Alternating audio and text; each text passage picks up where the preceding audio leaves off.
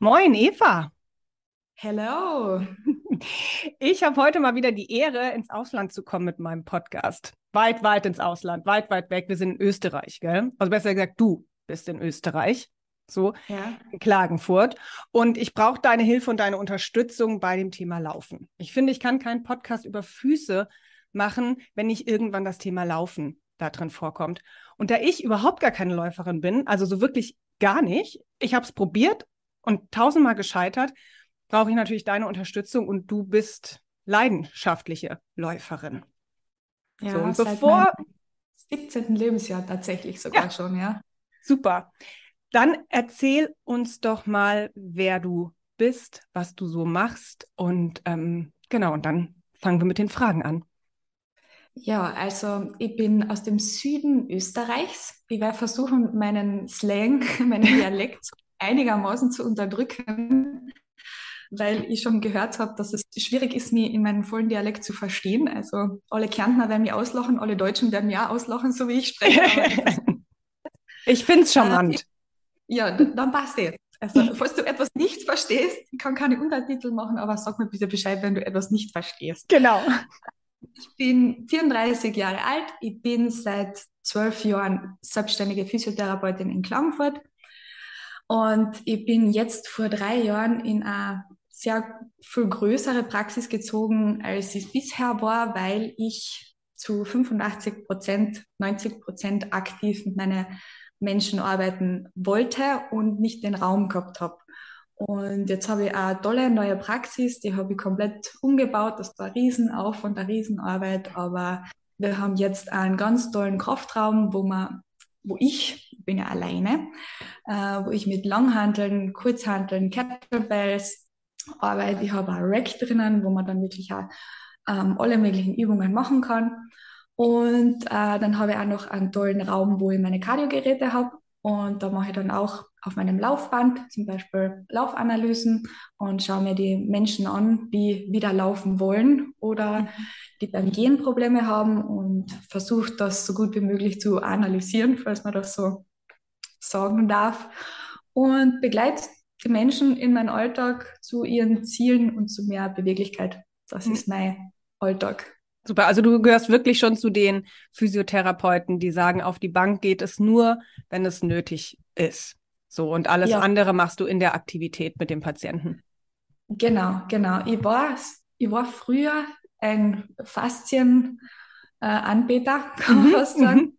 Und habe aber gespürt, dass das irgendwann hat der Wandel in mir begonnen, wo ich dann gesagt habe, nein, ich kann das nicht mehr vertreten. Ich würde wirklich gern einfach den Menschen helfen zur Selbstständigkeit und ich habe halt auch gespürt, dass es nicht weitergeht, weil die Leute sind immer wieder gekommen und immer wieder mit den gleichen Problemen. Genau. Und das hat einfach keinen Spaß gemacht. Und es war eine harte Zeit, dann auch sich durch diese ganzen äh, Researches durchzukämpfen und zu verstehen, wie Schmerz eigentlich funktioniert. Mhm.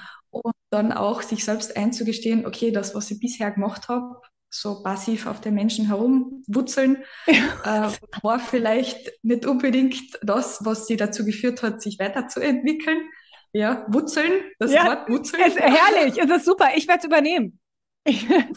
Fummeln sage ich auch oft noch, aber das, vielleicht ist das ein bisschen zu. Ja, also auf alle Fälle.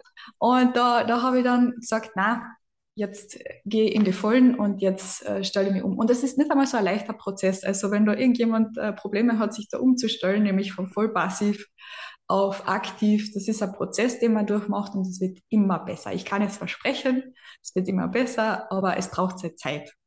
Es braucht Zeit und ich meine, man merkt dann, so habe ich immer das Gefühl, wie nachhaltig das wird. Also die, wenn die Patienten dann wiederkommen und dann äh, Übungen mitbekommen haben oder man hat aufgeklärt, wie was Bewegung ist und die konnten das ausprobieren zu Hause. Und dann kommen die wieder und melden einem das irgendwie zurück. Ja, es wird irgendwie besser, ähm, aber ich weiß noch gar nicht warum, aber ich habe die Übung jetzt irgendwie gemacht und so, gell? Also man merkt, die, die nehmen das dann halt auch einfach mit nach Hause, so, und gell? Schön, weil sie dann auch, wenn sie hinausgehen aus der Praxis, das ist so für mich mein Credo, geh aus aus der Praxis und fühle dich stärker. Ja. Fühl dich äh, selbst, selbstverantwortlich für die, fühl dich so, dass du etwas tun kannst und dass du nicht so eben die nur auf die Liga legst, hinausgehst und dann wieder auf den nächsten Termin wartest, weil du abhängig bist von irgendwelchen anderen Menschen. Das ist, das ist, das führt zu Fragilität und zu Abhängigkeit und das wollte nicht mehr sein. Ja. Und so ist dann der Weg entstanden in die aktive Physiotherapie bei mir, ja. Ja, und das ist eine schönere Beziehung mit den Patienten, wenn die aktiv sind und irgendwann dann auch kommen und sagen, ich glaube, ich brauche gar nicht mehr kommen. Mir geht's eigentlich gut. Letztens ja. hat eine Patientin zu mir gesagt, wir haben uns dann länger, längere Zeit nicht gesehen. Sie war erst im Urlaub, dann ich im Urlaub, dann war ich krank und so. Und dann kam sie zu mir und sagte, ich glaube, wir können aufhören. Ich weiß nicht mal mehr, welcher Fuß mir wehgetan hat. Super, wunderschön. Das, ja, wir können aufhören. Ja, das ist toll, ein tolles Ergebnis mit einem Patienten. Ja. ja. Genau. Super, dann kommen wir mal zum Laufen. Ja. Wie viel laufen. Kilometer läufst du in der Woche? Äh, ja, also da muss ich ja eigentlich fast weit ausholen, weil ich laufe seit meinem 16. Lebensjahr. Laufen tun wir alle relativ früh schon, gell? also ich weiß ja. nicht, ab dem zweiten Lebensjahr wahrscheinlich, ja. aber so richtig, dass ich gesagt hätte, ich laufe jetzt wirklich, ich gehe hinaus, ziehe mir Laufschuhe an und laufe, war ab meinem 15., 16. Lebensjahr und damals habe ich das noch mit einem Basketball in der Hand gemacht, weil Laufen für mich zu langweilig war. Ich bin ausgegangen und ich habe damals Basketball gespielt in der Schule und Basketball, Bordercross, Volleyball und alle möglichen Sachen habe ich gemacht.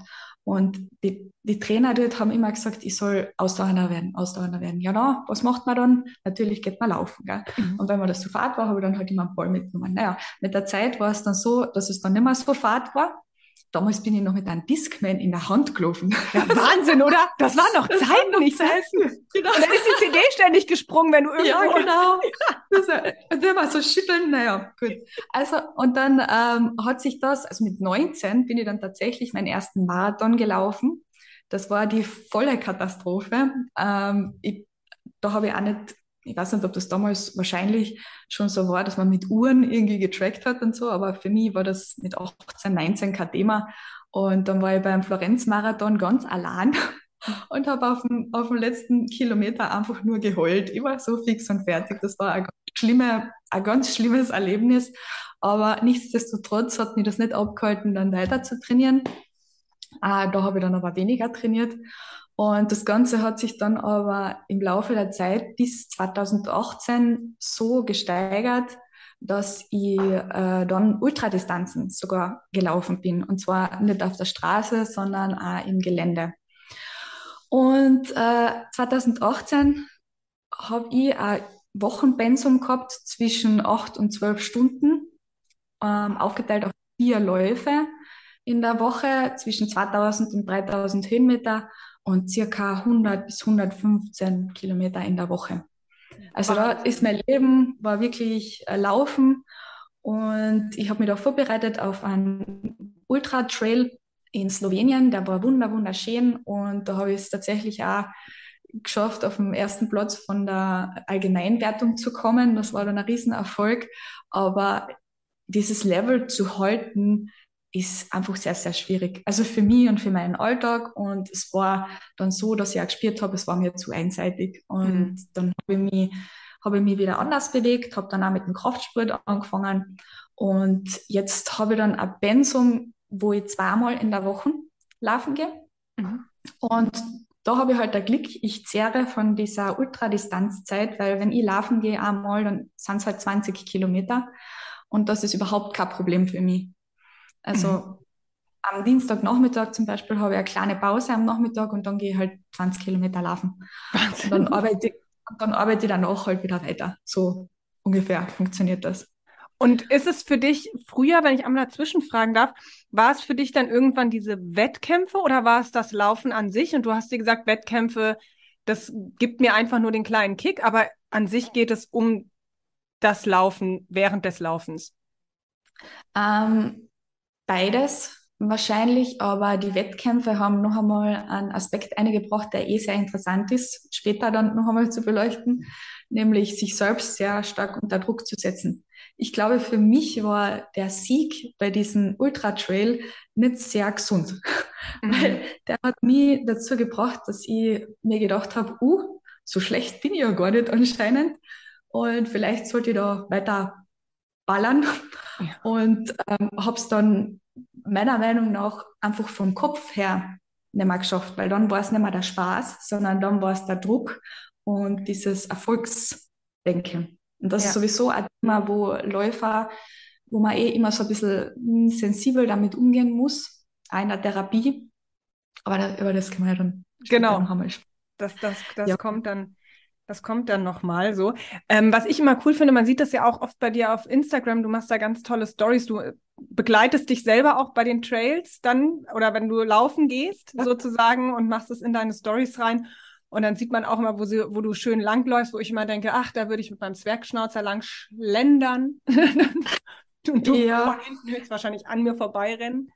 Dann. Ja, also auf, auf Instagram versuche ich halt auch zu sagen, da, da zeige ich jetzt nicht nur äh, die Läufe und die Natur. Natürlich möchte ich die Leute so ein bisschen inspirieren, auch nach draußen zu gehen und sich zu bewegen. Äh, aber bitte kommt nicht auf die Idee, von jetzt auf gleich zu sagen, okay, ich laufe jetzt 20 Kilometer auf den Berg auf und volle Halligalli und lustig. Das ist so gut. Man kann das, ich, ich, ich laufe seit eben mehr als zehn Jahren und baue das auch so auf und deswegen funktioniert es bei mir gut. Ähm, aber ich bin jetzt auch am Radfahren, am Rennradfahren. Das ist meine zweite Ausgleichsbewegung und der Kraftsport auch noch dazu. Also wenn ich es unter der Woche aufteile, dann bin ich jetzt dann auf zweimal Kraft. Das sind so meine Regenerations- und Reparatureinheiten, kann man fast sagen, für meine Sehnen und Bänder und das, das, das liebe ich. Das tut meinem Körper so, so, so gut. Und ähm, dann ist es zweimal Radlfahren und zweimal Laufen. Mhm. So schaut das aus. Ja, und auf Instagram, das ist, ja, ich versuche das alles schon sehr humorvoll auch zu bringen und was ganz toll war heuer auch, und da werde ich ja in Zukunft noch äh, tolle Sachen posten, äh, war Madeira. Mhm. Wir haben uns für Madeira für Ultrawanderungs, für einen Ultrawanderungsurlaub entschieden und dort sind wir dann, also die ärgste Tour war äh, 36 Kilometer und 2700 Höhenmeter und das haben wir dann in sieben Stunden sowas haben wir das dann gemacht. Ich weiß nicht, ob das gut ist oder ob das schlecht ist. Es ist mir auch jetzt vollkommen genau. egal. genau das und es macht dir Spaß und es gibt Lebensqualität und es gibt es gibt wirklich schädlichere Hobbys. Also das können wir mal feststellen. Genau, und auf. Instagram machst du natürlich auch, wenn wir schon beim Thema Instagram sind, viel über deine Arbeit. Du klärst auch viel auf, was Thema Schmerz angeht, was Krafttraining angeht, was aktive Therapie betrifft. Und ich finde auch, du machst es auf eine super coole, humorvolle Art und Weise. Nicht nur, dass wir denselben 80er Musikgeschmack teilen. Ja, 80er, 90er, ich liebe es. Genau, genau. Aber ähm, ich finde, du machst dir auch einfach, das ist einfach erfrischend, dir zuzugucken. Ja, das, also, das freut mich sehr. Danke fürs Kompliment. Ja, super. Dann machen wir mal hier weiter.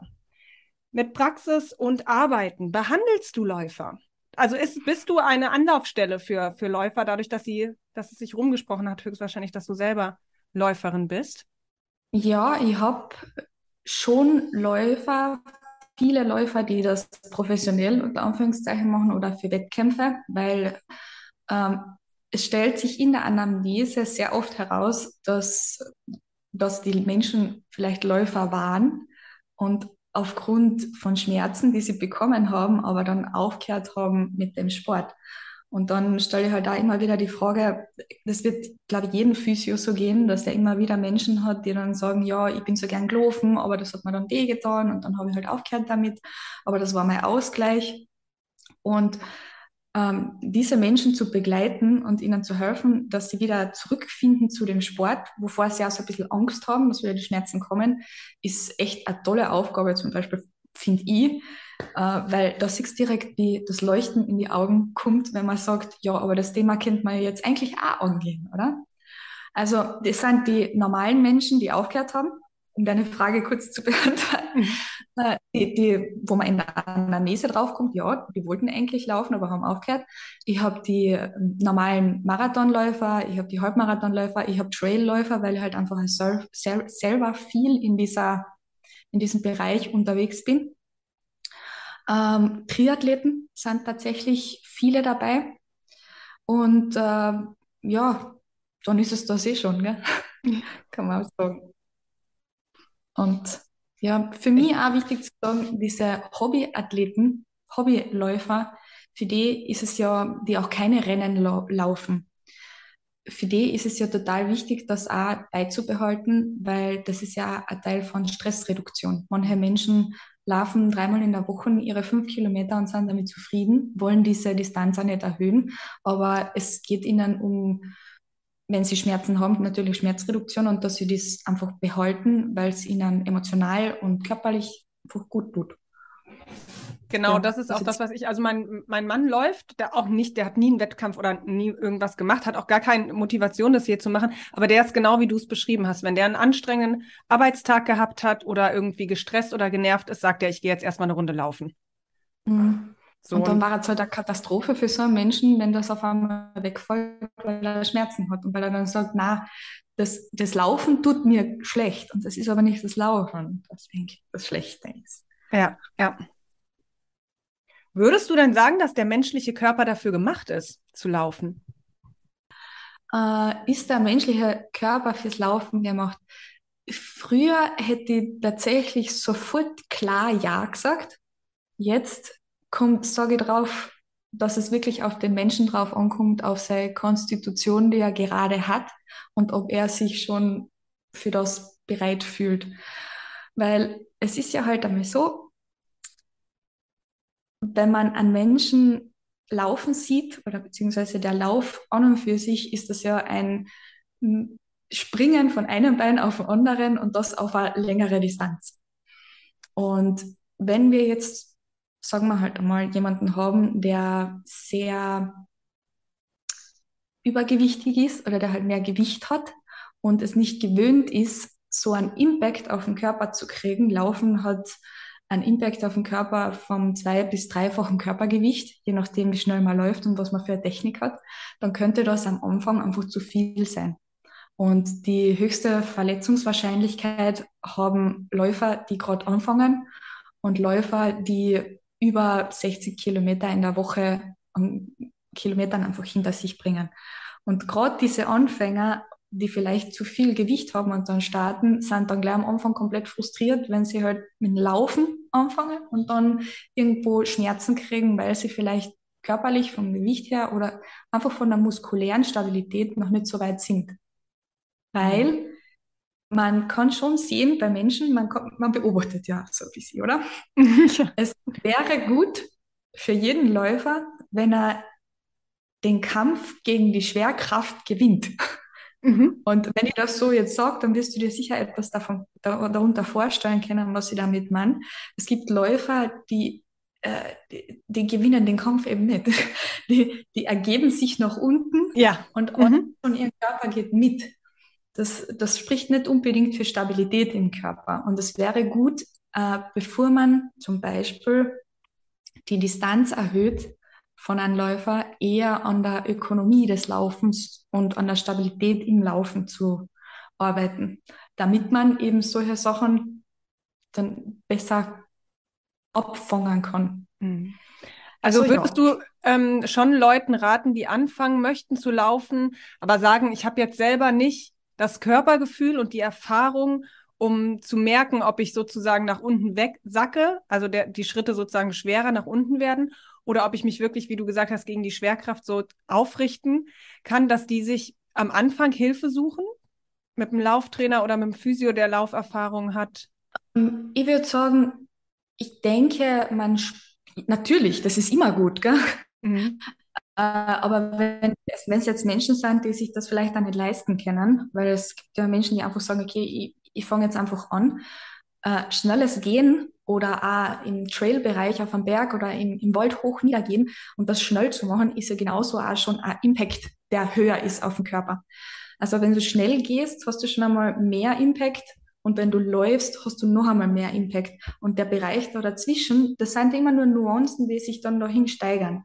Also mhm. wenn man jetzt sagt, man tut, äh, man fängt gerade an und äh, natürlich bitte begleitet, wenn es jetzt um einen übergewichtigen Menschen geht, äh, dass der Gewicht reduziert. Das wäre schon im Prozess quasi dann gleichzeitig sehr, sehr wichtig, finde ich. Ähm, dass du drei Wochen einmal versuchst, zweimal in der Woche äh, schnell zu gehen, schaust, wie es dir damit geht, mhm. ob du da irgendwie eine Symptome zeigst oder ob dir was wehtut, ob du dich mit dem wohlfühlst. Kann man ein bisschen spülen mit den Distanzen oder mit dem Terrain, in dem man unterwegs ist, also dass man aufwärts, abwärts geht. Und dann kann man ja sagen, okay, ich bin jetzt den Kilometer auf 7 Minuten 30 gegangen oder 8 Minuten, sagen wir 8 Minuten gegangen. Äh, ab der Woche 4 versuche ich jetzt 7 Minuten 50 oder 7 Minuten 40 und mhm. schaue, wie man das tut. Und so kann man sich dann immer weiter zurücksteigern. Zurücksteigern, das ist ein gutes Wort. Steigern. Steigern und verringern in der Zeit auf einen Kilometer. So. Genau. ja. Ich glaube, es hat jeder verstanden, aber ja. meine Formulierungen sind manchmal ein bisschen schwierig. Ist wunderbar, hat jeder verstanden. Ja, genau. weil also ich glaube, ähm, also das ist ja immer das, wenn man sich so mit Evolutionsbiologie und sowas auch ein bisschen beschäftigt, dann kommt ja natürlich auch immer das Thema Laufen, dass der Homo sapiens an sich ja, da, also dass das unser Überlebens, ähm, dass das ein Teil unserer Überlebens, unser Überlebenstalent gewesen ist, dass wir so lange ausdauernd laufen können und dann durch das Schwitzen sozusagen uns selber wieder abkühlen können und nicht zwischendrin immer stehen bleiben müssen. Und ja auch teilweise anscheinend die Jäger und Sammler also wirklich Hetzjagden über Kilometer gemacht haben und Tiere, Antilopen, zu Tode gehetzt haben, gell? Ja, aber heute hetzen wir uns halt vielleicht zum Mackie. Ja. Und dann ist das der maximale Sprint und da fahren wir mit dem Auto. So ja. kann, kann man das auch sagen. Also, ja. Wir sind halt das von, ähm, von klein auf das lange, das lange Gehen oder genau. das lange Laufen nicht mehr gewöhnt, gell? So, also. Es gibt ja ganz tolle äh, Stämme, ich weiß gar nicht, wo die überall sind. Der Scott Jurek hat ein tolles Buch da drüber geschrieben, äh, die heute auch noch über Kilometer weit nur mit so einer dünnen Schlappen, die sie ja. sich selber gemacht haben, durch, also laufen und gehen und das ist eine ganz äh, unglaubliche Sache, aber die sind das halt auch gewohnt von, von früh auf. Mhm. Wenn du einen aktiven Lebensstil hast, das ganze Leben lang Spielsportarten machst oder sowieso viel Laufen in dein Leben integriert hast, dann kannst du wahrscheinlich auch einfach sagen, okay, passt, ich morgen fünf Kilometer laufen und es wird nichts passieren. Mhm. Aber wenn man halt vielleicht einen Lebensstil hat, der nicht sehr äh, konstruktiv ist ähm, und ja, selber spürt, bah, ich sollte mal wieder mehr Sport machen und so und dann geht man laufen und die Schwerkraft gewinnt bei jedem Schritt, ist es halt nicht sehr ökonomisch für den Körper. Mhm. Aber was ich auch ganz jetzt sagen möchte, was ganz wichtig ist, Laufstil, egal wie hässlich das für dich von außen ausschauen sollte, sagt nichts aus über Schmerzsymptomatiken.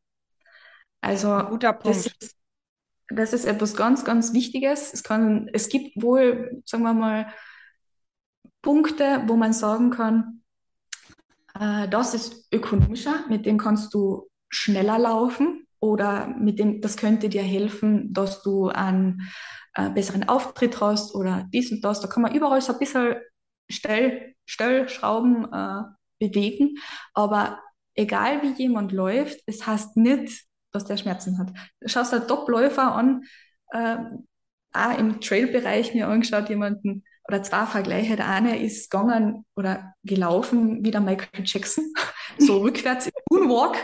Da hat sich der Oberkörper gar nicht bewegt und ist der Kopf war immer in einer Linie nach vorne gerade und der andere, der ist nur so gebeppelt und nur mhm. hoch und nieder. Da war die Linie vom Kopf immer hoch, nieder, hoch, nieder, hoch, nieder. Und das sind zwei Topläufer.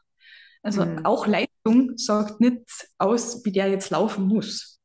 Aber es gibt halt so wie überall ein paar Sachen, die angeblich optimaler sind. Genau, und höchstwahrscheinlich geht es dann um solche Sachen, dass man ähm, effizienter läuft, dass man äh, kraftsparender läuft, dass man Distanzen erhöhen kann. Also da sind wir dann wirklich in einem Leistungsbereich irgendwie höchstwahrscheinlich ja, dann genau. angekommen, gell? So, ich finde das auch immer ganz wichtig, dass man das sagt, weil das ist auch ein Knackpunkt, auch den, mit dem ich in der Praxis oft konfrontiert werde, wenn mit Hobbyläufern, wenn die zu mir kommen und sagen, ja, der Arzt hat gesagt, ich soll aufhören zu laufen, das wird höchstwahrscheinlich nicht, ich werde keinen guten Laufstil haben und so, gell? Oder dann geht's ja weiter mit dem Thema Gangbild. Ja, ich, ich, ich gehe falsch und so, gell? Dass man, deswegen ein wichtiger Punkt, ja. was du gesagt hast, dass das nicht gleich Ergo, Schmerzen und Probleme bedeutet, gell? Ja, genau so ist es. Machen wir mit der nächsten Frage weiter. Was sind die häufigsten Beschwerden eines Läufers? Hm, das ist oft sehr unterschiedlich. Äh, es kommt dann manchmal so ein bisschen auf den Bereich drauf an, weil wenn du Trailläufer hast, dann haben die häufiger so wie Umknöchelungs-, Supinationstraumen. Mhm. Was jetzt sagt, sagt sie Supinationstraumen? Ich habe einmal über, über Knöcheln. Ja, beim Knöcheln kennen wir in Deutschland nicht. Wir kennen nur Supinationstrauma und Umknicken. Ah, umknicken. Okay. Bei uns heißt überknöcheln. Bei uns heißt das überknöcheln. Ähm, sowas ist im Trail-Bereich relativ häufig und äh, Lendenwirbelsäulenbeschwerden, mhm. weil äh, die laufen halt da sehr viel aufwärts. Dadurch ist die Vorlage vom Oberkörper, vom Rumpf mehr nach vorne und teilweise ist ja die Erschöpfung dann in der Lendenwirbelsäule höher und von dem kommt das dann. Ähm, und ansonsten haben wir so das ganze Spektrum, was gibt es alles? Runners Hip, Runners Knee, Shinsplints, Achillessehnenreizungen auch ganz gern. Ähm, dass die ischokrale Muskulatur hinten einen höheren Tonus hat. Ja, also. Plantarfasziitis, gell? Ja, ja so. genau, Plantarfasziitis. Ähm, manche haben auch Großzehen, Ballenproblematiken. Mhm ja, so in die Richtung gehen die ganzen Sachen. Okay, Wo ich eh sage, ja. Ähm, würdest du sagen, das ist mit einer ähm, Überbelastung dann zu therapieren? Also du würdest die Leute dann sozusagen in ihrem Training ähm, anders aufstellen, damit die weiter laufen können? Äh, ja, das ist jetzt eine ganz spannende Frage, weil wenn derjenige zu mir kommt, derjenige oder diejenige, äh, und sagt, sie hat Schmerzen beim Laufen. Sie möchte ihre Distanz wieder erreichen, weil jetzt hat sie alles abgeschraubt. Dann mache ich das meistens so, dass ich sie wirklich sehr, sehr genau frage, wie viele Kilometer läufst du in der Woche? Äh, welche Intensitäten machst du Intervalle oder machst du immer das gleiche Tempo, machst du immer die gleichen Routen oder äh, machst du auch noch irgendeinen Ausgleichssport? Und wie geht's dir überhaupt? Wie ist dein Stresslevel? Und als der Schmerz aufgetreten ist, war da irgendetwas, was zu viel war? Nicht nur emotional, sondern auch an und für sich von der Belastung her. Das ist einmal so das Prinzipielle. Und wenn man das sich alles anhört, dann kriegt man schon einmal ein Bild von der Belastung und wie das Ganze entstanden ist. Und man hört meistens auch, wenn man sich ein bisschen sensibler mit den Menschen auseinandersetzt und da wirklich zuhört, äh, ob die einen starken Druck hinter dem Ganzen haben, dass sie mehr laufen wollen oder mehr Distanzen laufen wollen oder äh, ein gewisses Ziel erreichen wollen und in welcher Zeit. Das mhm. ist nämlich auch noch immer eine sehr, sehr wichtige Frage. Was ist dein Ziel und wenn der mir jetzt sagt, ja, ich möchte äh, in zwei Wochen den Halbmarathon laufen, dann weiß ich schon, ja, du hast einfach viel zu viel geballert in der letzten Zeit. Mhm. Du, du brauchst jetzt der Regenerationsphase, weil sonst kannst du den Halbmarathon dann knicken. Das funktioniert nicht. Oder er macht ihn und dann ist er danach halt komplett baniert. Das kann natürlich ja. auch sein. Ja. Ähm, und dann ist das Erste, was ich zu sagen sage, okay, du darfst weiter laufen. Und dann sind sie schon einmal zuerst, oh, Gott sei Dank, ich, ich darf weiterlaufen. Endlich jemand, der mir sagt, ich, ich darf laufen. Ähm, aber es wird die Distanz und die Intensität zuerst ein bisschen nach unten gedreht, damit das Nervensystem nicht immer bei einer gewissen, sagen wir mal, bei Kilometer drei oder nach einer gewissen Zeit, sind immer zwei verschiedene Sachen. Es gibt Leute, die sagen, es fängt nach zwei Kilometer an, es gibt Leute, die fangen, die sagen, es fängt bei einem Kilometer an oder nach 10 Minuten oder nach 50 Minuten oder wenn es ein Ultraläufer ist, da fängt es halt dann bei 2 Stunden 50 an, so wehtun. So. Und ähm, ja, das ist ja utopisch im Prinzip. Aber ich habe auch eine Ultraläuferin bei mir, die, die sagt halt dann, ja, nach fünf Stunden fängt ein echtes Kreuz zum Wettern anfangen. Und dann denke ich mir so, okay. Und der andere sagt, bei zehn Minuten fängt Ja, genau, bei fünf Stunden. So sind halt die, so sind halt die, die Zeit ist relativ. Zeit ist relativ. Ja, Genau, aber der Plan ist im Prinzip der gleiche, ein bisschen reduzieren, einen anderen Reiz auf die Strukturen geben, die betroffen sind und dann wieder eine gewisse Distanz laufen. Dann wieder einen Reiz, einen anderen Reiz geben und dann wieder laufen. Mhm. Einfach um zu schauen, können wir dieses Intervall in dem der Schmerz auftritt, sagen wir mal das, damit wir da ein konkretes Beispiel haben, ähm, du kriegst Schmerzen bei 50 Minuten Laufen. So, dann sage ich, du machst jetzt folgendes. Du gehst laufen und laufst dann nur 40 Minuten. Na, 30 Minuten. Du laufst dann 30 Minuten, machst deine Übungen und dann läufst du noch einmal 10 Minuten, machst deine Übungen und dann läufst du noch einmal 10 Minuten und machst dann wieder deine Übungen. Das ist halt verbunden mit ein bisschen äh, taktischen Umdenken und so. Aber das Ziel soll sein, dass diese Zwischenreize den Schmerzpegel nicht so weit nach oben steigen lassen und das ganze System für ein bisschen entspannen dazwischen oder einfach einen anderen Reiz geben. Mhm. Weil Monotonie ist echt ein Problem bei Läufer. Mhm. Und andere Reize in die Gelenke zu geben und das, das, das bringt schon viel. Das ist so ein Ablenkungsmanöver. Und Ziel wäre es dann, dass ihr positiv Feedback-Schleife durch das erreichen soll heißen, ah, jetzt haben sie 50 Minuten geschafft und sie haben keine Schmerzen gehabt. Wie ist das jetzt gegangen? Ja? ja. Und es probiert das einfach mal aus mit eure Leid, für alle, die jetzt da gerade zuhören.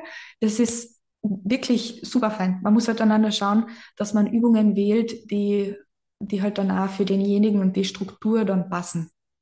Mhm. Das ist dann individuell.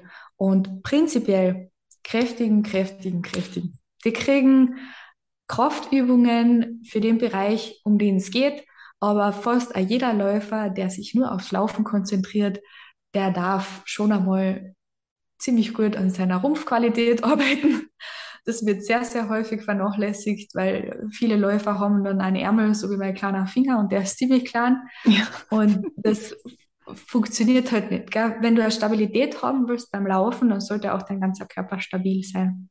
Und das macht ja nur, das gibt ja nur einen Benefit für dein ganzes Leben, wenn du äh, vielfältig, vielfältig am ganzen Körper Bewegungen kraftvoll ausführen kannst. Ja.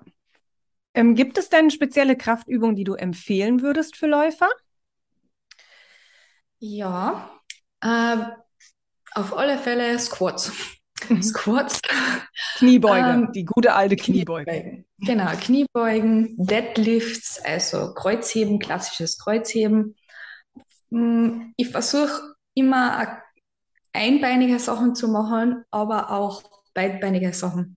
Mhm. Für mich in der Therapie ist es sehr wichtig, den Menschen das zu geben, was sie nicht haben. Und manchmal ist es beim Laufen, was heißt manchmal, es ist immer so beim Laufen, dass wir eigentlich nur ein Bein auf dem Boden haben. Ja, genau. Aber ähm, es hat Vorteile, bilateral zu trainieren, so wie es auch Vorteile hat, unilateral zu trainieren. Mhm. Also ich mache beides, einfach auch um dem Patienten dann oder der Patientin zu zeigen, wenn sie einbeinige Sachen machen, ähm, okay, ich habe da tatsächlich einen gravierenden, einen gravierenden Unterschied oder eine gravierende Bewegungseinschränkung und trainiere das dann stärker. Äh, und bei den bilateralen Sachen ist es halt schon ein Vorteil, dass du das Nervensystem etwas mehr reizen kannst, so dass du dann allgemein eine stärkere Belastungsfähigkeit hast, was mhm. natürlich immer sehr, sehr gut ist in so einem Fall, wenn du Schmerzen hast. Also auch für alle anderen Beschwerden. Ja. Intensive Kraftsachen helfen an, das Nervensystem so zu trainieren, dass es belastungsfähiger wird. Genau. Ähm, dann haben wir noch alle möglichen Wadenhebe-Sachen, aber die erledigen sich oft auch in dem Sinne, man kann das isoliert natürlich trainieren, aber äh, wenn man jetzt einbeinige Sachen macht, hat der Fuß sowieso sehr, sehr viel zu tun. Mhm. Und wenn ich einbeinige Sachen mache, dann mache ich das entweder ganz frei mit einem Kettlebell zum Beispiel mhm. Mhm. oder an, mit einer Landmine. Sagt da Landmine was? Nee, nee. Äh, eine Landmine ist eine, eine Halterung, wo du auch Langhantelstangen rein tun kannst mhm. die die Langhantelstange an einem Ende festhält. Und du kannst dann dich an dieser Langhantelstange am anderen Ende, das frei ist, äh, so ein bisschen festhalten und dadurch ist dann auch etwas mehr Stabilität gegeben im Vergleich zu einem freien Gewicht. Mhm. Wenn du jetzt zum Beispiel äh, Single Leg Deadlifts machst oder halt Single Squats. Squats auch in alle verschiedenen Varianten. Mhm. Schief, gerade, am liebsten ist man äh, alles alles durcheinander. das ist alles, was geht, ja. Ja, genau, alles, was geht. Je mehr verschiedene äh, Winkel du schaffst und vielleicht auch sogar äh, Winkel, in denen du etwas auslösen kannst an Schmerz, desto eher kann man dann auch mit, diesen, mit diesem Bereich arbeiten. Mhm. Das, wo, wo viel Schmerz ähm, in der Bewegung drinnen ist, das sind mir die Liebsten. Ja. mit dem kann man dann wirklich schauen, okay, erste, erster Satz mit wenig Gewicht, äh, tut noch weh. Zweiter Satz wird schon weniger, haben wir schon mhm. mehr Gewicht draufgepackt und dritter, vierter, fünfter Satz äh, ist dann vielleicht schon gar kein Schmerz mehr in der Bewegung. Und so kann man das dann halt irgendwie aufbauen. Ähm, Rumpf sowieso, ballern, mhm. ballern, ballern. Rumpf. Ja, Rumpf, ja. Ich, ich, auf, ich sag ballern oft. Da, das ballern. macht nichts. Ballern jeder, ich glaube, mit, mit, Ballern weiß jeder Bescheid. Das, ja, ja, was du da meinst. Gas geben. Uh, genau. Ähm, wir kennen natürlich auch die seitliche, die Adduktorenmuskulatur äh, ganz normal mittrainieren. Alles, was Beine betrifft. Alles, was Beine und Rumpf und und auch mit Gewichten. Du würdest da wirklich auch gleich Absolut. mit Gewichten. Ja, mhm. super. Schon, schon allein aus dem Grund, äh, was ich eh schon gesagt habe, wenn wir bedenken, dass dann beim Laufen eine Belastung auf den Körper äh, aufprallt, ja. äh, die zwei bis dreifach bis vierfach teilweise ist, mhm. dann macht es, es tut mir jetzt leid, dann macht es wenig Sinn, mit Eigenkörpergewicht zu trainieren, äh, ja. weil du hast halt eine ganz andere Belastung. Ja. Das imitiere, imitiere die Belastung und du kannst das nicht einmal mit Krafttraining so imitieren. Äh, man müsste dann halt wirklich Sprünge auch einbauen. Das ist mhm. dann die nächste Stufe.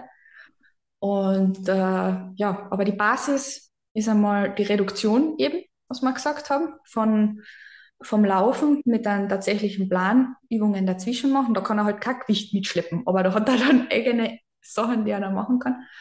Ähm, und zweimal bis dreimal in der Woche dann tatsächlich dann Krafttraining. Mhm. So war das. Dann lass mich da kurz einmal beim Krafttraining beim großen Thema Schuhe einsteigen. Lässt du deine Patienten das in Laufschuhen machen, das Krafttraining bei dir? Nein. Bei mir ist erinnern, in meiner Praxis ist sowieso jeder in Socken mhm. aus hygienischen Gründen, weil ich das nicht mag. Ja. Ich muss, ja. Halt, dort immer sauber machen und das mag ich nicht. Ja. Und äh, also in Socken. Mhm. Und das bringt mich eher zum nächsten Thema, was mir sehr, sehr wichtig ist, vor allem wenn es um Fußproblematiken geht oder Sprunggelenksproblematiken oder an und für sich, was die Beine betrifft und Schmerzen bei Läufern, die Großzehenbeweglichkeit. Ja. Ich sehe das Problem immer wieder, dass es richtig steife Halluchse gibt. Ja.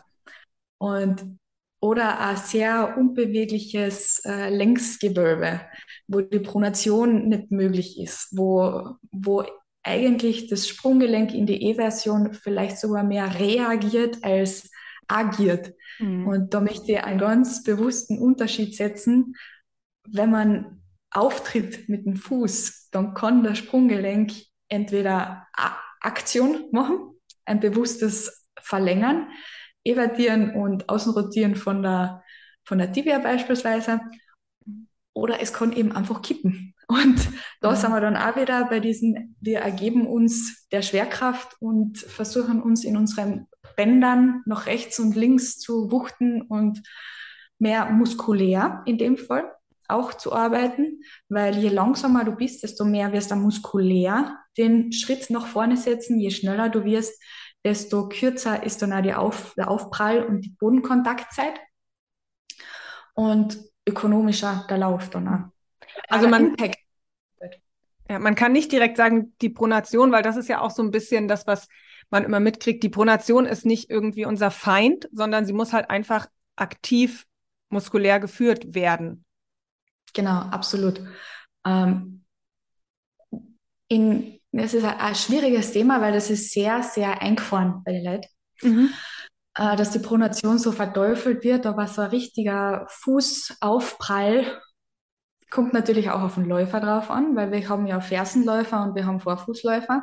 Mhm. Tendenziell sind die Hobbyläufer und die langsamer laufen eher Fersenläufer und die schnelleren Lau Läufer gehen dann immer mehr im Mittelfußbereich.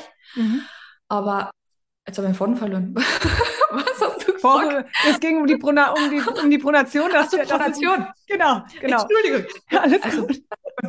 Ähm, und ja, aber jetzt weiß ich trotzdem nicht, wo ich hin wollte. Also du wolltest, wir, wir, haben, wir, wir haben darüber gesprochen, dass die Pronation nicht verteufelt werden darf. Und dann hast du damit ja, angefangen, dass es diese unterschiedlichen Fersenlauf und Vorfußlauf. Ähm, Ach so, ja genau.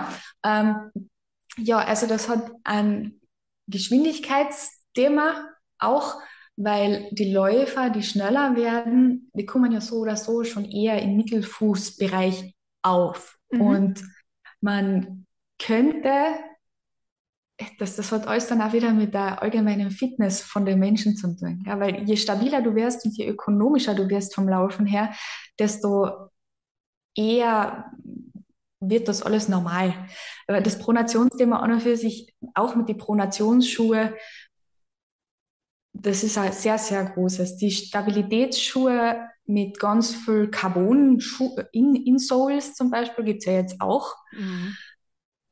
Da würde ich wirklich bitte, bitte, wenn ihr euch Pronationsschuhe holt und dann auch noch dran denkt, eine Einladung da eine zu machen, macht das bitte nicht. das, das ist viel zu viel Stabilität für einen Fuß, der normalerweise, wenn man ihn ohne Schuhe anschaut, so viel Bewegung eigentlich machen wollte. Und wenn man dann einen Menschen anschaut, der einen Schuh anhat und dann auf einmal die Pronation so übertrieben ausschaut, weiß man dann auch nicht, ist es jetzt der Schuh, der nach innen proniert oder ist es der Fuß selber? Mhm. Und das ist ganz ein schwieriges Thema. Aber ja, der, Pronation ist, ist gut. Pronation, genau, Pronation ist gut und das Ziel ist es halt wirklich, die Pronation gezielt ausführen zu können, gell? dass die Muskulatur das auch wirklich ähm, kräftigen oder wirklich halten kann, weil das ist ja das, was nachhaltig ist. So, genau. gell? Da ist der Schuh irgendwann dann durchgelaufen oder was auch immer und wenn du da dann in den Bändern jedes Mal hängst, wenn du mit dem drei- bis fünffachen deines Körpergewichts da drauf kommst, sozusagen, gell? Das schafft man, glaube ich, echt einfach nur darüber, dass man, ähm, dass man einen gut stabilen Fuß hat und ähm, eine gute Kraft aufbringen kann. Und dann ist bestimmt Timing auch ein großes Thema beim Thema Pronation. So, gell? Mhm. Ähm, mhm. Genau, aber die, ich glaub, fand auch, die ist so ein bisschen verteufelt worden und dann gab es diese ganz tollen Schuhe und ganz tolle Hilfsmittel dafür irgendwie. Und dann ist ja auch die Frage, wer beurteilt, wann ein Läufer diesen Schuh wirklich braucht. Also oft gibt es keinen, der das fachlich beurteilt, sondern die gehen in einen Schuhladen und dann gibt es halt nur mal das neueste Exemplar für, Exemplar für 220 Euro und dann wird das an den Mann gebracht. So, gell? Ja. Das, das Thema von der Schuhwahl, das ist ja ganz interessant, dass das ja aufgreifen möchte. Ja. Äh, es geht beim Laufen und bei Laufschuhe, wenn du jetzt nicht unbedingt einen Wettkampf machen willst und die irgendwo hin entwickeln willst, oder wenn du sagst, du möchtest unbedingt Barfußläufer werden, mhm. äh, eine goldene Regel und das ist Komfort. Mhm. Wenn man in einen Laden geht und einen Laufschuh ausprobieren will, dann geht's eine und dann sagt, ich möchte gern bitte einen Schuh mit Pronationsstütze. Man kann so Kategorien quasi sagen. Gell? Mhm. Ein Schuh mit Pronationsstütze. Ich möchte einen Schuh mit ähm, hoher Sprengung. Mhm. Sagt er das was? Ja. Sprengung? Ja. Genau, dass die, die, die, die ähm, Genau, ja, die, ja. dass die Sohle, wir sagen es noch einmal, dass die Sohle sozusagen ähm, hinten höher ist als vorne.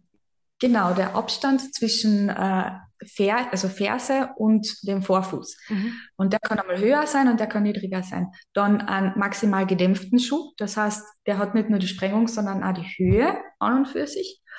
Ähm, ja, oder einen neutralen Schuh, der an alle Beweglichkeiten zulässt, aber vielleicht so eine mittelgradige äh, Dämpfung hat. So, das sind einmal so die groben Kategorien. Und dann würde ich dem Verkäufer sagen, bitte, oder der Verkäuferin, ich würde würd immer gerne gendern, aber ich glaube, ich denke nicht immer dran. Ja, ich Verzeihung. auch leider nicht. Ähm, also dann sage ich dem Menschen dort in dem Laden, äh, bitte gib mir von diesen Kategorien jeweils irgendeinen Schuh. Mir ist egal, welcher Marken, irgendeinen Schuh. Mhm. Und dann probiert man die durch und dann versucht es einmal fünf Minuten, sieben Minuten mit diesem Schuh zu laufen und sagt, okay, der passt mir besser, der passt mir weniger besser und dann ist es vielleicht, sagen wir einfach mal, äh, vielleicht sogar Barfußschuh. So. Mhm. Ähm, und dann würde ich tatsächlich auch so sagen, gib mir jetzt bitte von allen Marken, die du dort hast, den, den Neutralschuh. Mhm. So, und dann probierst du den wieder durch und dann sagst du, okay, passt, ist gut, den nehme ich jetzt an und den probiere ich aus. Und bei Schuhen auch an und für sich schaut, dass ihr euch ein zweites Paar zumindest holt. Weil Abwechslung und Variantenreichtum ist etwas, was der Körper sehr, sehr gerne hat und auch braucht. Mhm wenn dieser zweite Schuh sollte auch nicht das gleiche Bohr sein, was du jetzt eh schon gekauft hast, sondern das sollte dann halt äh, etwas sein, wo du dich auch noch wohlfühlst. Mhm, mhm, Und da kann man dann ausprobieren. Größe ist auch immer ein Thema. Meistens kaufen die Leute zu klein. Ja. Kommt natürlich auch auf die Distanz und auf die Temperatur an. Im Sommer schwullen die Beine mehr an und dann ist vielleicht etwas äh, eng im Vorfußbereich. Aber bei mir im Ultrabereich war es immer so, dass ich mir fast eine Schuhgröße größer gekauft habe. Man soll sich halt nicht fühlen wie in den Clownsschuhen, was halt mhm. vorne schon so platscht, dass das schon fast herrscht. Aber es soll halt wirklich im Vorfußbereich angenehm sein. Im mhm. Trailbereich soll es sich anfühlen wie so ein zweiter, zweiter Schuh, also zweiter Haut, zweite Haut. Mhm. Mhm. Und auf der Straße geht es echt um Komfort. Es geht immer um Komfort. Wenn du dich nicht wohlfühlst und wenn du dich nicht in den ersten fünf Minuten wohlfühlst in dem Schuh und es irgendwo druckt, dann wird es nach einer Stunde sicher nicht besser werden. Genau. Also das, das noch Komfort. Genau, Komfort. Und halt auch, der Schuh macht nicht das Laufen. Gell? Also Absolut. Also der, der Läufer und der Laufstil und das Training und Kraftübung, das, was du jetzt alles gesagt hast, allgemeine Fitness, das ist das, was den Läufer dann voranbringt und nicht den super geilsten Schuh keine Ahnung, für 220 Euro oder was weiß ich. Ja, und ich habe mir ja ganz viele Studien jetzt angeschaut in Bezug auf Schuhwahl und ob diese Schuhe dann äh, bestimmte Schmerzen auslösen. Mhm. Und da gibt es wieder, so wie bei wahrscheinlich fast allen, keine Zusammenhänge. Also das, das, was ich jetzt nicht unbedingt empfehlen würde, ist, wenn du ein Vorfußläufer bist, eine, auf eine, der wahrscheinlich ein eher äh, eine eher geringe Sprengung hat und einen eher Neutralschuh, kann ich mir vorstellen. Ein mhm. Vorfußläufer hat gerne Beweglichkeit im Fuß, damit er das auch gut spielt. Mhm. Äh, dass er dann auf einen, auf einen Schuh umwechselt, der hohe Sprengung hat. Mhm. Weil das würde dann zu einem anderen Aufprall vom Fuß am Boden führen, zu einer früheren Kontaktzeit, die derjenige vielleicht nicht so gewohnt ist. Mhm. Und das könnte, das könnte immer, könnte, könnte, gell? Genau. Weiß nicht nie, weil die Belastungs Grenze ja dann auch immer irgendwo eine Rolle spielt, äh, das könnte dann auch vielleicht zu Problemen führen. Genau, genau. Und da ist wieder das Thema Belastung dann sozusagen im Vordergrund. Ja. Gell? Genau, das und Überbelastung. So als so. grobe Orientierung auch, wenn man neu einsteigt, ähm, was für Schuhe trägst du im Alltag? Mhm. Wenn du im Alltag Schuhe hast, die eine höhere Sprengung haben oder die sehr weich sind, wird der Körper eher an das gewöhnt sein. Und dann an einen Barfußschuh zu nehmen, ist ja die komplette Katastrophe, die du den Körper ja. antun kannst.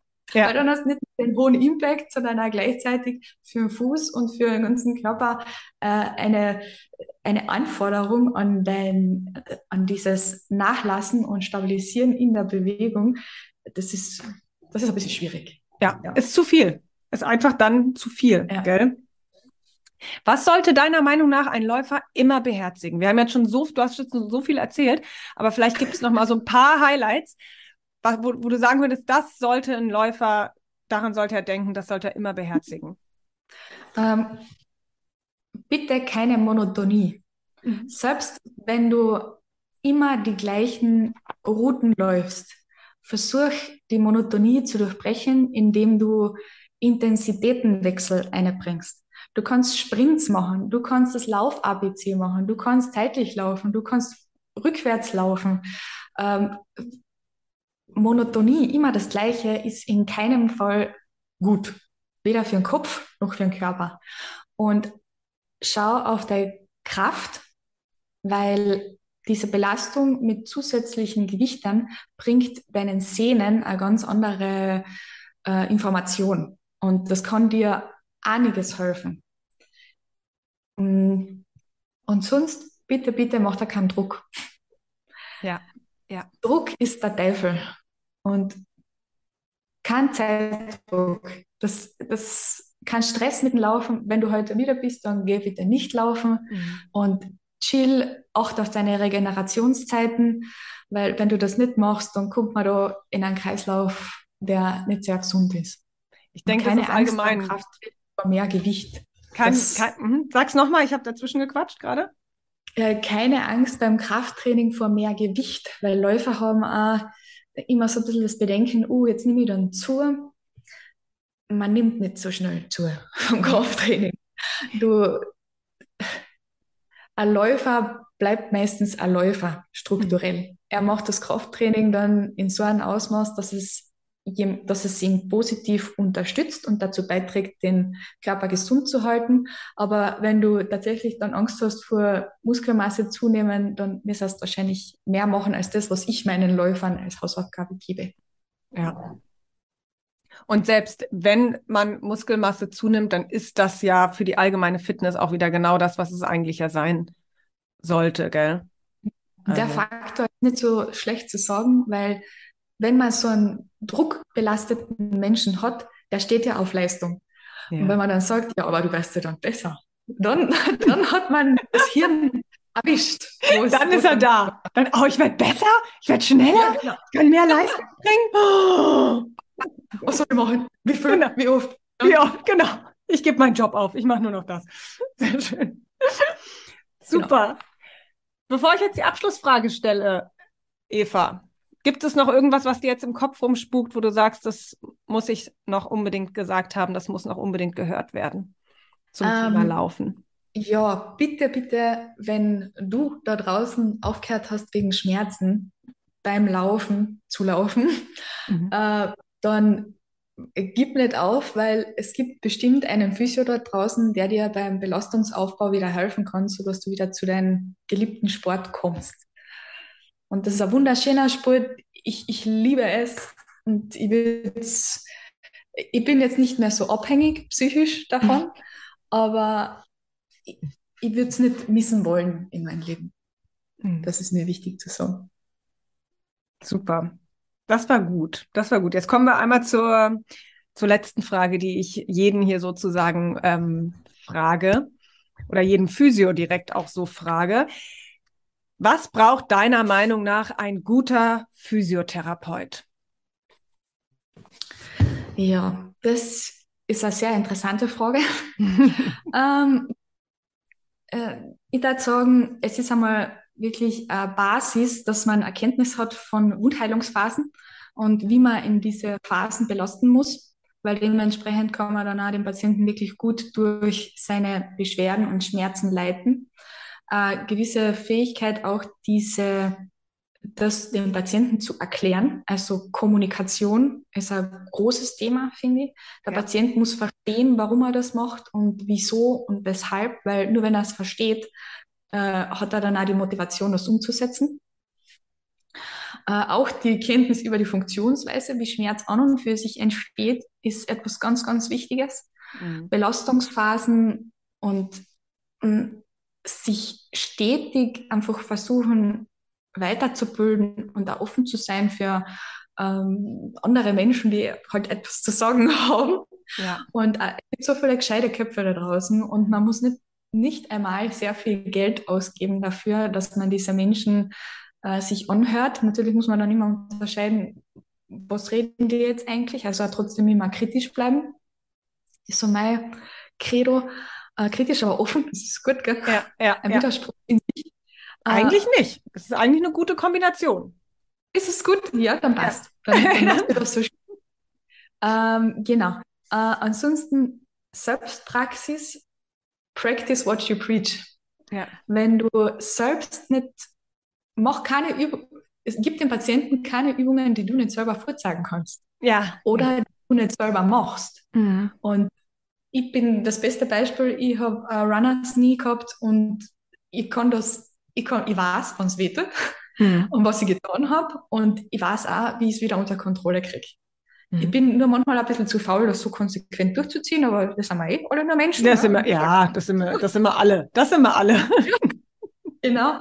Also bitte, bitte schaut, dass ihr selber, wenn ihr aktiv mit eurer Leid etwas tut, dass ihr das auch wirklich selber in eurer Praxis einbezieht. Das muss eine Regelmäßigkeit sein, weil äh, wenn du das tust, dann verstehst du und dann spürst du auch, wie sich das anfühlen soll bei deinem Gegenüber. Wenn das nicht ist, dann hast du eigentlich eh schon verloren, finde ich. Ja. Und äh, äh, so ein Blick für Bewegungen an und für sich.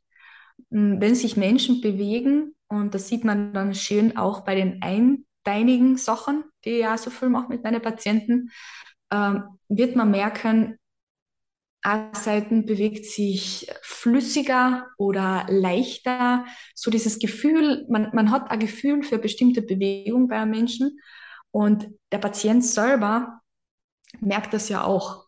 Mhm. Wenn, wenn ich Menschen bei mir habe und sage, du machst das jetzt einmal auf die Seiten und dann machst du es auf die Seiten, dann machen sie zehn Wiederholungen da, zehn Wiederholungen da, dann sage ich bei den letzten fünf Wiederholungen von der einen Seite, von der ersten Seite, spüre mal eine, wie sich das da anfühlt mhm. und dann auf die andere Seite, ohne dass ich irgendwas kommentiere. Ich, ich will da gar nicht eine, weil die Leute sollen spüren anfangen. Ja. Sie, sie verlieren nämlich mit der Zeit, vor allem wenn sie Schmerzen haben, das korreliert ja. Mhm. Schmerz Sensibilität korreliert ja miteinander, äh, verlieren sie dieses Gefühl für die Bereiche.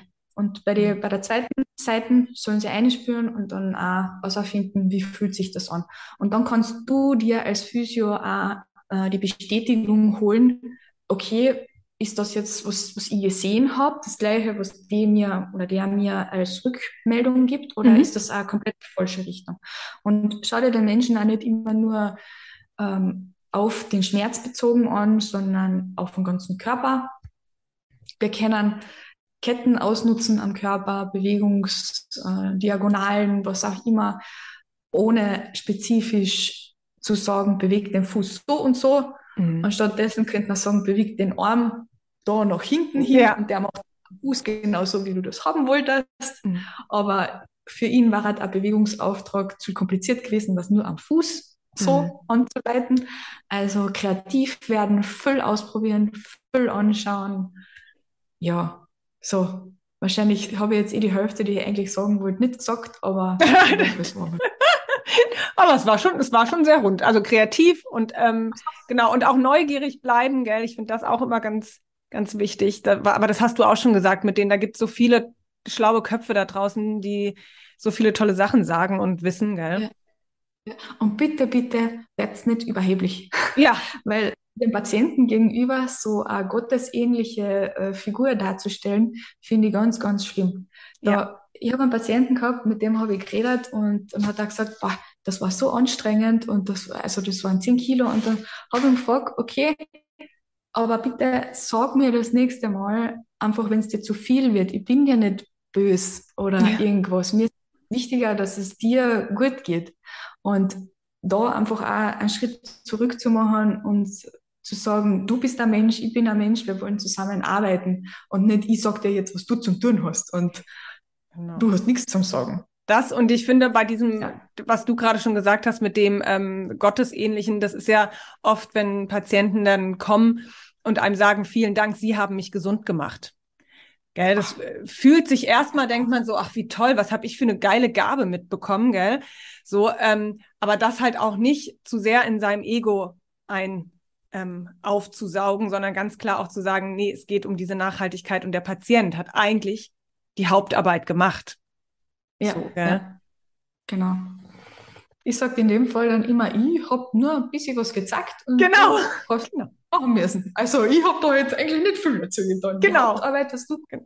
Genau, genau, genau. Finde ich auch immer. Das, deswegen das mit diesem Gott, Gottesgleich und auch, ich meine, es ist auch am Anfang besser, finde ich, oder besser jetzt in Anführungszeichen, aber wenn man dem Patienten gleich sagt, ich, es ist nicht so, dass ich hier der Game Maker bin. Es ist so, dass ich hier Anstöße gebe und dass ich aufkläre und dass ich auch anleite und ich übernehme für eine gewisse Zeit auch eine Führung, die ich aber mal von Mal zu Mal immer weiter zurückgebe. So, gell? Genau. Begleiter, ich finde Begleiter genau. ist ein schönes Wort. Ja, Begleiter trifft es gut. Mhm. Begleiter oder Team, Team Buddy oder irgendwie so. Ja. Das war ganz kreativ. Ja. So in die Richtung. Genau. Ich finde, das ist ein schönes, ich bin dein äh, Physio-Freund. Ja, genau. Physio-Freundin. Ich meine, dann macht das halt auch Spaß, gell? Also ich finde, dann ja. macht es halt auch, ich habe auch keinen Bock, da so eine ähm, irgendwie so, also davon abgesehen, dass ich mir überhaupt gar keinen therapeutischen Erfolg davon verspreche, dass ich dem Patienten, ohne auf ihn zu hören, sage, was er zu tun hat und so. Ich habe das bei Fußübungen, geht es immer ums Thema Wiederholungen. Wie oft ja. soll ich das denn machen? Und die erste Aufgabe von mir ist, gucken Sie erstmal, wie viel Sie davon schaffen. So, mhm. gell? Und ähm, meistens hat sich das in der zweiten Therapie, dritten Therapieeinheit hat sich das schon voll erledigt, diese Frage. Die haben dann voll rausgefunden, wie viel sie Wiederholung sie brauchen, wie viel sie davon machen wollen und müssen und so, gell? Super. So. Sehr, sehr schön. Ja. Ach, toll. Ach, ah, toll. also, Ach, Eva. Jetzt, jetzt machen wir Schluss, glaube ich. Jetzt genau, jetzt machen wir Schluss. Das ist, so, das ist schön rund. Eva, ja vielen, vielen Dank dafür, für all deine Expertise und das Gespräch und für Danke alles, was du dir. gesagt hast. Und deine Ach, Offenheit. Ja, hat Spaß gemacht? Ja, voll. Ja, ja mir lustig. auch. Mir auch total, mir auch total. Ich bin immer total geflasht, ehrlich gesagt, mit meinen ganzen ähm, Podcast-Gästen. Ich finde die irgendwie alle immer so mega toll. Das kann man zurückgeben, das Kompliment. Ja. So kann man gut ins Wochenende starten, wenn man so viele Komplimente kriegt. Genau. Du sagst es. Du sagst es. Also, liebe Eva, ich bleibe mit jedem offen darüber, dass wir uns nochmal hier sehen können in meinem Podcast oder hören können. Sehr gerne. Ja, Danke super, dir. Würde mich auch freuen. Und schönen Tag dabei noch. Danke, dir auch noch einen schönen Tag. Bis dann. Tschüss. Tschüss.